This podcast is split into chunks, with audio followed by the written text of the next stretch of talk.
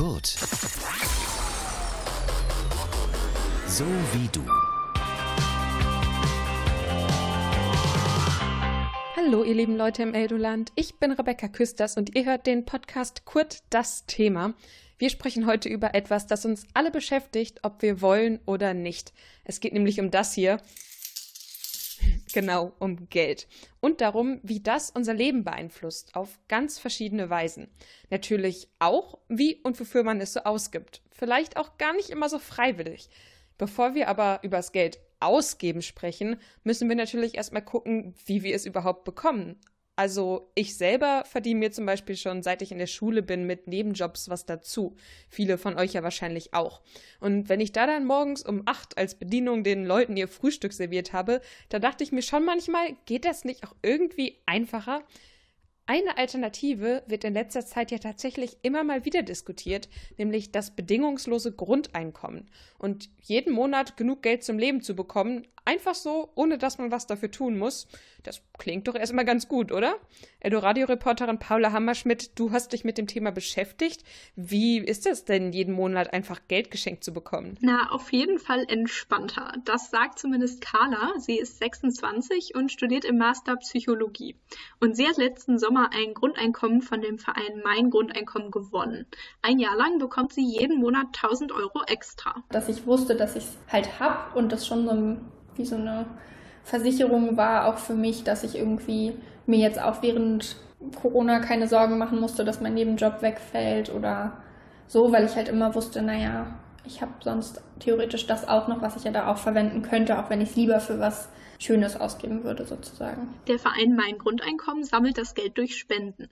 Immer wenn sie 12.000 Euro zusammen haben, wird ausgelost. Bei den Verlosungen, da kann man sich kostenlos anmelden und das hat Carla schon seit ein paar Jahren gemacht. Aber sie hat natürlich nicht damit gerechnet, wirklich mal zu gewinnen. Und was hat die da mit dem ganzen zusätzlichen Geld gemacht? Carla wollte das Geld eigentlich zum Reisen nutzen. Das geht in Corona-Zeiten natürlich nicht so gut. Deshalb hat sie sich entschieden, erstmal zu sparen. Nach Corona soll es dann ins Ausland gehen. Ansonsten Ansonsten hat sich bei ihr aber gar nicht so viel geändert. Also sie hat auch ihren Nebenjob als Werkstudentin im Personalbereich behalten. Was macht das jetzt mit mir und meinem Leben? Werfe ich jetzt alles über den Haufen und mache was ganz anderes? Aber da habe ich schon so gemerkt, dass ich eigentlich mit allem, wie ich so mache, ganz zufrieden bin und da jetzt nicht nur wegen des Geldes den Job zum Beispiel gemacht habe, sondern mir da auch ähm, fachlich halt was bringt. Ich glaube, es wäre was anderes, wenn es jetzt ein Job gewesen wäre, den ich nur, also der mir gar keinen Spaß machen würde. Alles hinschmeißen wäre wahrscheinlich auch keine gute Idee. Das Grundeinkommen ist schließlich auf ein Jahr begrenzt und danach muss sie ja wieder ohne auskommen. Aber jetzt mal ehrlich, könnten wir denn tatsächlich irgendwann mal alle dauerhaft ein Grundeinkommen bekommen? Darüber habe ich mit einem Experten gesprochen, mit Christian Rulf. Er ist Arbeitsmarktforscher beim Leibniz-Institut für Wirtschaftsforschung in Essen. Er hält es nicht für sehr wahrscheinlich, dass wir alle bald 1000 Euro mehr im Monat haben, aber ganz abwegig ist es seiner Meinung nach auch nicht. Jetzt zurzeit aus dem Bauchgefühl raus würde ich würde als nicht sonderlich wahrscheinlich einschätzen, aber ich denke, dass es in Zukunft nochmal deutlich relevanter werden könnte. Und ich würde es auf jeden Fall nicht sagen, dass es extremst unrealistisch ist. Nur Stand jetzt glaube ich, dass es noch ein paar Jahre, ähm, und mit ein paar Jahren meine ich mindestens 10, 20 Jahre ins Land gehen würden, bis man da wirklich ernsthaft darüber diskutieren wird. Christian Rulf sagt, dass wir im Moment einfach noch viel zu wenig darüber wissen, welche Auswirkungen ein bedingungsloses Grundeinkommen langfristig hätte. Und es müsste auch noch über sehr viele Sachen diskutiert werden, zum Beispiel, ob andere Sozialleistungen komplett wegfallen, wenn es ein Grundeinkommen gibt.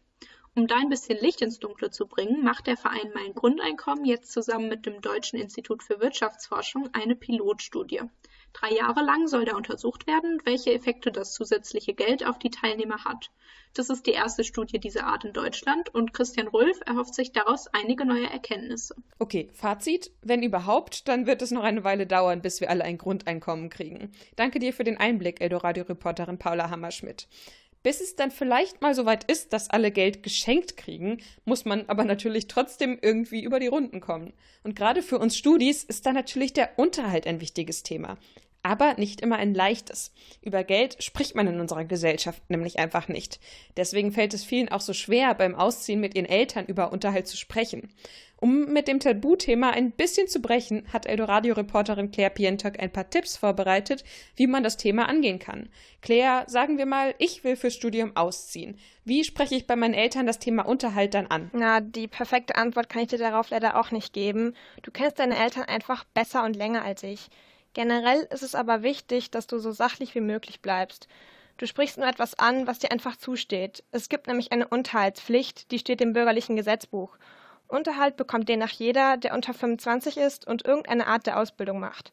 Auch wenn es schwerfällt, solltest du das genau so sagen. Dann kommst du aus der Rolle raus, dass du etwas forderst. Du erklärst einfach, was ein durchschnittlicher Studi in Deutschland finanziell braucht und bekommen sollte. Und wie viel ist das? Im Durchschnitt ca. 820 Euro im Monat. Das sagt die aktuelle Sozialerhebung. Da sind alle Kosten von Freizeit über Miete bis Uni mit eingerechnet.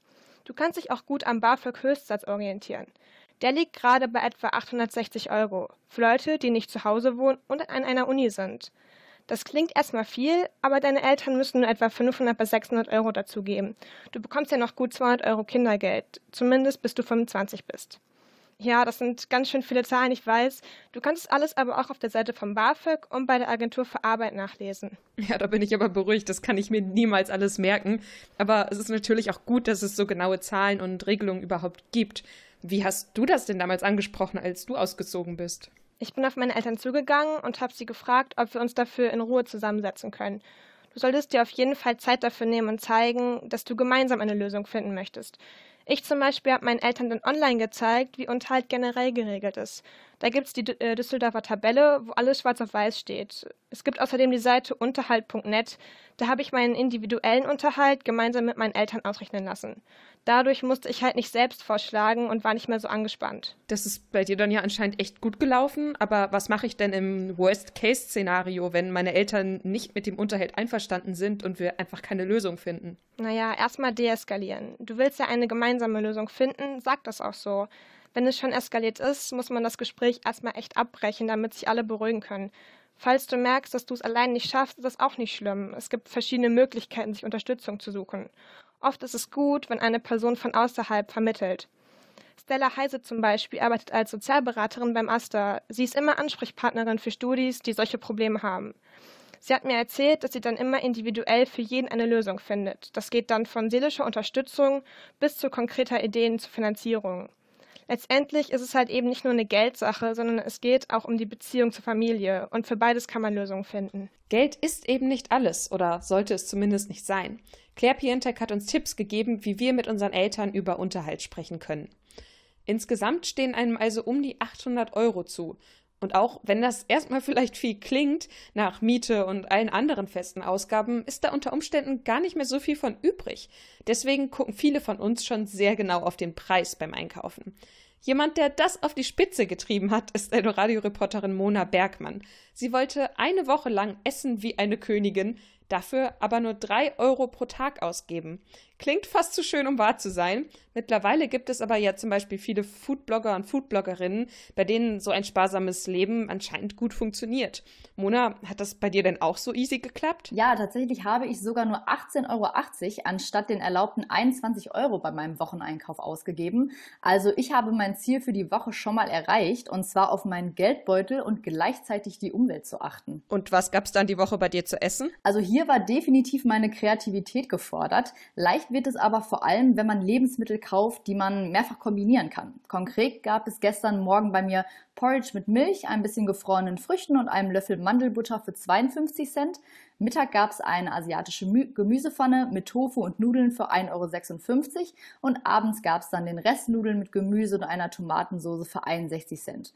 Also mich hat der ganze Tag insgesamt nur 2,69 Euro gekostet und ich bin definitiv satt ins Bett gegangen. Hat dir denn gar nichts gefehlt? Naja, bei den Mahlzeiten hat mir nichts gefehlt. Ich habe immer darauf geachtet, Kohlenhydrate, Gemüse, Obst und eine Proteinquelle in mein Essen einzubauen. Nur meine geliebten Snacks mussten diese Woche leider zu Hause bleiben. Ähm, aber auf Dauer könnte ich mir schon vorstellen, dass es anstrengend ist, zum Beispiel eine Packung Haferflocken für jede Mahlzeit gerecht einzuteilen. Dafür geht man aber auch bedachter und weniger verschwenderisch mit seinem Essen um. Das ist natürlich auch wiederum gut für die Umwelt. Also hat dir vom Gefühl her nichts gefehlt und was sagt eine Expertin dazu? Ich habe mich mit Claudia Stirnbeck unterhalten. Sie ist Ernährungscoach aus Dortmund und sie meinte zwar, dass meine Essenskombinationen immer ausgewogen waren, aber es auf Dauer bei meiner Größe, Gewicht und Aktivitätszustand so nicht funktionieren kann, da ich zu wenig Kalorien am Tag durch das Weglassen des Snacks gegessen habe. Ich habe sie dann auch gefragt, was es für Langzeitfolgen mit sich tragen könnte. Langzeitfolgen bei dieser sparsamen Ernährung können unterschiedlich sein. Bei zu wenig Kalorien haben wir zu wenig Energie. Zu wenig Vitamine, Mineralstoffe bedeuten ein schlechtes Immunsystem. Wir sind schlapp, müde und antriebslos. An meinem genauen Ernährungsplan muss ich also noch mal ein bisschen arbeiten. Also ist dein Projekt gescheitert? Nee, das würde ich so nicht sagen. Äh, ich glaube, dass es jedem gut tun würde, sich bewusster mit seiner Ernährung auseinanderzusetzen, denn man hat ja gesehen, günstig, nachhaltig und gesund essen, das funktioniert tatsächlich. Man muss jedoch beachten, dass man auch ausreichend isst und nicht in ein Kaloriendefizit kommt, in das ich versehentlich gekommen bin. Außerdem hatte Claudia Stirnbank dann auch noch ein paar Anregungen, worauf man achten könnte, wenn man, sie, wenn man nicht direkt an allem sparen möchte. Alternative wären auch trockene Lebensmittel wie Linsen, Quinoa und Hirse, die sich sehr gut als Grundlage für Gemüse eignen und gesünder sind als ständig Pasta und Co. Frau Stirnberg hat auch empfohlen, Eintöpfe oder Suppen vorzukochen. Dann hat man auch nicht das nervige Problem, sich jeden Tag was Neues überlegen zu müssen. Allgemein hat es sich also für mich schon gelohnt, nur das zu kaufen, was ich wirklich brauche und das dann immer wieder neu zu kombinieren. Auch wenn das ein bisschen mehr Planung benötigt. Ob einen dieser minimalistische Ernährungsstil letztendlich glücklich macht, muss jeder für sich selbst rausfinden. Mir hat es diese Woche aber ein gutes Gefühl gegeben und die Umwelt und mein Geldbeutel haben mir auf jeden Fall dafür gedankt. Günstig, gesund und ressourcensparend essen, das hat unsere Eldoradio-Reporterin Mona Bergmann diese Woche versucht und dafür mit der Ernährungsberaterin Claudia Steenberg gesprochen. Ein paar Tipps davon merke ich mir vielleicht auch mal für den nächsten Einkauf, auch wenn ich ganz sicher nicht auf meine leckeren Snacks verzichten kann. Nach denen bin ich nämlich ganz schön süchtig. Zumindest sage ich das oft einfach so dahin, süchtig nach Schokolade zu sein. Aber so richtig süchtig bin ich natürlich wohl eher nicht davon. So eine Sucht ist nämlich nicht zum Spaßen und vor allem nicht das Aufhören. Das weiß auch Lukas aus Essen. Er ist Student und war jahrelang süchtig nach Sportwetten. Eldoradio-Reporter Daniel Rebstock, wie fing das bei Lukas denn an mit dem Glücksspiel? Lukas hat mit 16 oder 17 das erste Mal auf Fußballspiele gewettet. Damals wollte er das einfach mal ausprobieren. Dass er davon süchtig werden könnte, hat er damals natürlich nicht geahnt. Das ist mittlerweile ungefähr zehn Jahre her. Er weiß aber noch, wie das Gefühl bei seinen ersten Wetten war. Ist halt einfach ein ganz anderes Fußballgucken, ganz anderes Erlebnis. Man weiß, dass man da Geld draufgesetzt hat. Da ist man halt mit, mit Inbrunst dann dabei. Und äh, ich glaube, das hatte mich schon so ein bisschen angefixt. Schon mit 18, 19 war es dann soweit, dass Sportwetten bei Lukas zum Problem wurden. Damals hat er bei der Bundeswehr einen freiwilligen Wehrdienst gemacht. Er hat also für das Alter ganz gutes Geld verdient. Die Kehrseite war, dass er durch das Geld dann auch regelmäßiger wetten konnte.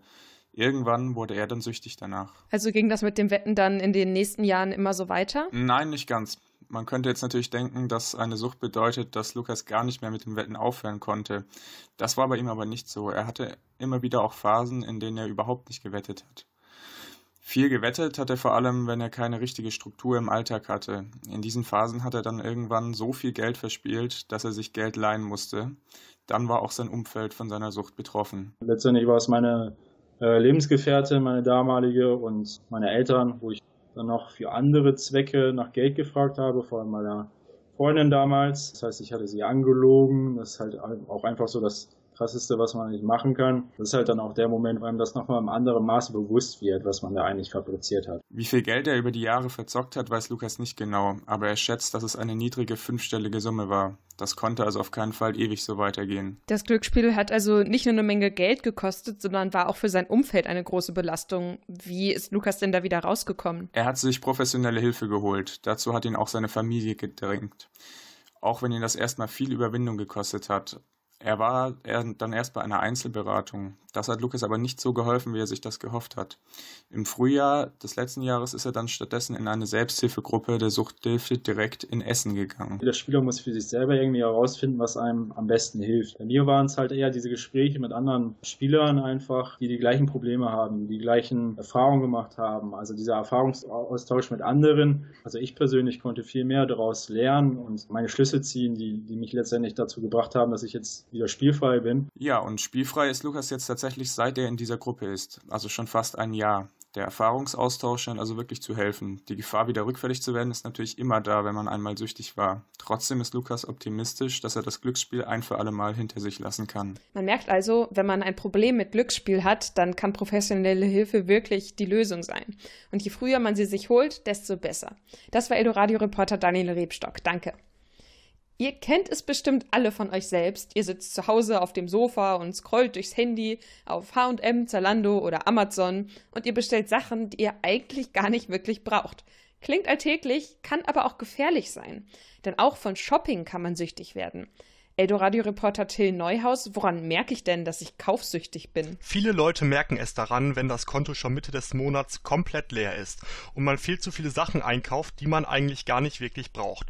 Das hat mir Psychologe Michael Semiraro gesagt. Außerdem habe ich mit Laura gesprochen. Sie hat mir ihre Kaufsucht so beschrieben. Es ist wie im Rausch. Also ich schmeiße die Sachen in den Warenkorb und ja, ich mache dann nur noch kaufen und kriege das eigentlich gar nicht mehr mit, was ich gerade mache. Ja, Online-Shopping kann zu einer echten Gefahr werden, vor allem jetzt während Corona, wo man zu Hause sitzt und noch mehr Zeit und Langeweile hat. Das Thema scheint ja wirklich ernst zu sein. Ist Kaufsucht denn auch offiziell eine Krankheit? Nein, bisher wird die Kaufsucht nicht als eigenständige Krankheit angesehen, aber die Kaufsucht ist eine Verhaltenssucht. Psychologe Michael Semiraro sagt, dass hinter der Kaufsucht auch Ängste oder Depressionen stecken können. Laura hat mir erzählt, was sie während des Kaufens fühlt. Wenn du was kaufst, wird dein Glückshormon ausgeschüttet. Und wenn du länger nichts kaufst, dann hast du kein Glückshormon mehr. Also das wird dann nicht ausgeschüttet. Du bist halt leer, bist traurig. Du hast nur dieses Glück, wenn du was kaufst. Dann ist es auch egal, ob du online auf Amazon oder in den Geschäften in der Stadt unterwegs bist. Und es geht auch nicht um das gekaufte Produkt an sich. Die Sucht wird nämlich durch die Kaufhandlung selbst befriedigt. Ja, krass. Was können Betroffene denn machen, wenn sie in so einen Kaufzwang geraten sind? Wichtig ist erst einmal offen über das Problem zu sprechen. Ob mit Freunden, Familie oder auch mit der Suchtberatung ist erstmal egal. Das hat auch Laura so gemacht. Sie hat aber noch andere Hilfsmittel gefunden. Ich habe halt ein Haushaltsbuch was ich führe, wo ich meine Sachen eintragen muss, die ich mir gekauft habe, um das halt nochmal zu veranschaulichen. Dann, wenn hoffentlich bei der Lockdown vorbei ist, dann bin ich gerade, also ich bin gerade dabei, mir eine Selbsthilfegruppe zu suchen. Laura musste alle Shopping-Apps auf dem Handy löschen. Die Verführung ist aber natürlich weiterhin sehr groß, vor allem wenn man daran denkt, dass auch in vielen sozialen Netzwerken Produkte beworben werden. Ein ernstes Thema, über das manche beim Scrollen durch Amazon vielleicht auch schon mal nachgedacht haben. Denn auch wenn es Spaß macht, von Shopping kann man tatsächlich süchtig werden. Die Informationen dazu hatte Eldoradio-Reporter Till Neuhaus. Vielen Dank dafür. Lauras Erfahrungen und auch die Geschichte von Lukas Glücksspielsucht zeigen ja, dass Geld und der Umgang damit auch Schattenseiten hat und man dabei ganz schnell ganz viel verlieren kann. Und zwar nicht nur das Geld selbst, sondern auch Sachen, die vielleicht noch wichtiger sind als das. Wichtig ist auf jeden Fall, dass man mit jemandem offen über seine Probleme spricht. Aber offen sprechen, das ist nicht nur in Verbindung mit einer Sucht schwierig, auch Geld generell ist oft ein Tabuthema. Für uns Studierende vor allem dann, wenn es um das Thema Unterhalt geht. Deswegen hatten wir am Anfang dieses Podcasts ein paar Tipps für euch, wie ihr das mit euren Eltern klären könnt. Außerdem haben wir darüber gesprochen, wie es ist, durch ein bedingungsloses Grundeinkommen 1000 Euro im Monat geschenkt zu bekommen. Einfach so. Für wen das auch erstmal nur eine Traumvorstellung ist, dem haben wir gezeigt, wie man auch mit wenig Geld gut und vor allem gesund essen kann. Ich glaube, damit haben wir schon mal einen ganz guten Überblick bekommen, was Geld in unserem Leben für eine Rolle spielt. Wenn ihr auch noch hören wollt, ob und wie man durchs Internet schnell und einfach Geld verdienen kann oder wie es ist, bewusst aus dieser Konsumgesellschaft auszusteigen, dann bleibt dran. Der zweite Teil unseres Podcasts zum Thema Geld läuft heute um 19 Uhr im Programm von Eldoradio und ist natürlich auch auf kut.digital zu finden, genau wie dieser erste Teil hier. Ich bin Rebecca Küsters und ich wünsche euch noch einen schönen Tag. Tschüss. Kurt, so wie du. Mehr Infos auf kurt.digital.